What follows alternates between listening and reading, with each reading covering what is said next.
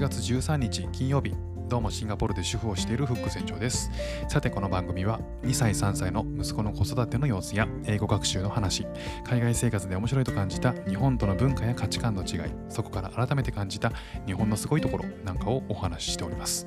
えー、今日はですねあの雑談会にしたいと思うんですけれども、えー、今週の水曜日僕はあのコロナのワクチンの2回目の接種を受ける予定だったんですけど、えー、ちょっとね状況が変わりまして来週の月曜日に変更しました。何が起きたかというとですね、あの月曜日かな？あ、火曜日かな、え、ー、と、夕方ですね、息子があのスクールから帰ってきて、まあ、いつも通りご飯を食べて、寝かせてっていう、えー、ことをしてたら、なんか7時ぐらい、7時か6時、7時かな、8時ぐらいに、えー、スクールからね、メッセージが来てたんですよ。で何か見てみたら、えー、ご存知の方はいるかもしれないですが、えー、今日スクールで不幸なことがありましたと。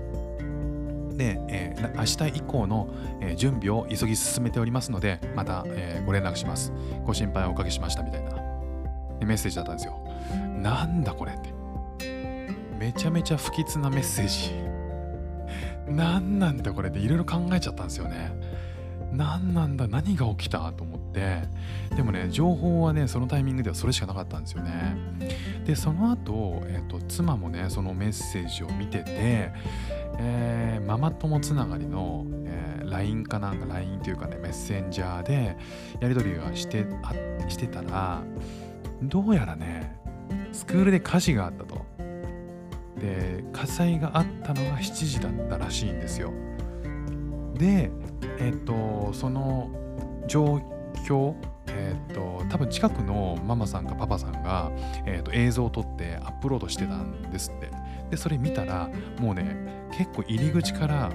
えー、火の気が上がってるって感じなんですよね。で、えーと、なんか野獣馬もたくさんいてその状況が映像でアップされてたんですよ。なんだこれ？と思って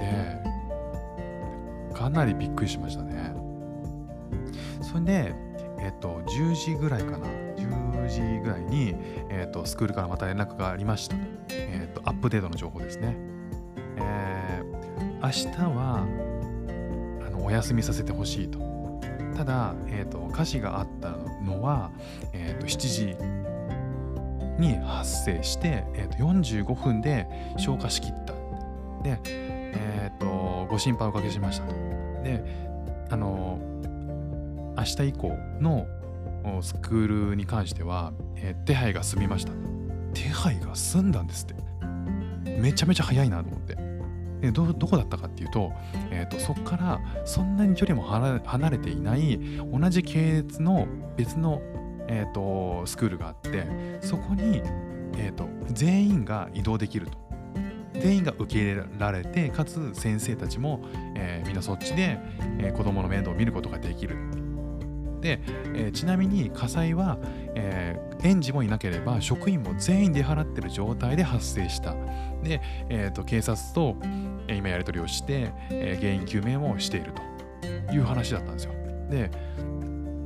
えっ、ー、と明日から職員が、えー、その引っ越しの準備をする、えー、いろんなあの荷物の移動をするために1日休みを欲しいと。で、えーとその次の日つまりその木曜日からは、そっちの園で受け入れるから、えー、これがベストな選択だと思うので、えー、どうかご理解くださいと。っていう感じのね、メッセージだったんですよ。で、あの、めちゃめちゃほっとしたんですけども、まあ、火災がね、なんでそれが起きたのか、誰もいない状況でなんで起きたのかっていうのをね、あの原因は引き続き、えー、知りたいところなんですけども、とりあえずね、あの、移れてよかった。ね、1日ね、あの水曜日1日、えー、潰れてしまったんですけども、まあそれはね、まあ仕方がないかなと。それよりも、えー、と火曜日のね、夜7時に火災が発生し、えー、7時45分ぐらいに消し止められ、えー、8時ぐらいだったかな、それが連絡が来てですね、えー、そこから、えー、10時、11時ぐらいかな、えー、追加のアップデートの連絡が来た。でその時にはもうすでに解決改善解決策というか、えー、もう案がねすでに作られていて連絡が来てご心配おかけしましたと。いう感じだったんですよね。もう本当に園長は大変だっただろうなと思って僕もねなんか仕事で何かトラブルがあった時にねトラブルがあった時ほど迅速な対応とかね解決策の提案とか、え、なんかそういうね報告とかねいろんなことをめちゃくちゃスピードスピーディーにやることで信頼が取り戻せるというか、まあ、そういうことをね幾度となく経験をする中でいや今回のね対応ほんと早かったなと思って感心しました。こういうねピンチの時こそ、急いでね情報を共有してかつ対応のスピード感っていうのが、逆に本当に信頼を生むなというふうにね改めて思いましたね。で今日初めて、えー、と息子たちはその園に行ったわけなんですけどもどういう状況だったかっていうとその園は、まあ、新しくてですね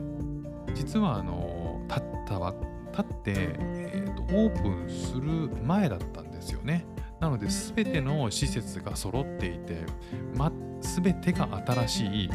場所。で園児の募集をかけてるところかこれからかけるとこだったらしいんですよ。なのでめちゃくちゃラッキーっちゃラッキーなんですよね。不幸中の幸いって本当このことだなっていう。だからもう園長もねあのー、そこでフルで受け入れられるっていうことが分かって本当胸をなで下ろしたと思うんですけどまあこんなね偶然が重なって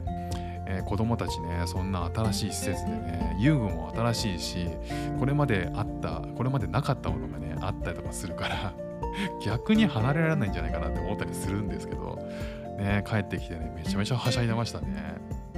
多分全園児がはしゃいでたと思う はしゃいでたと思うんだよ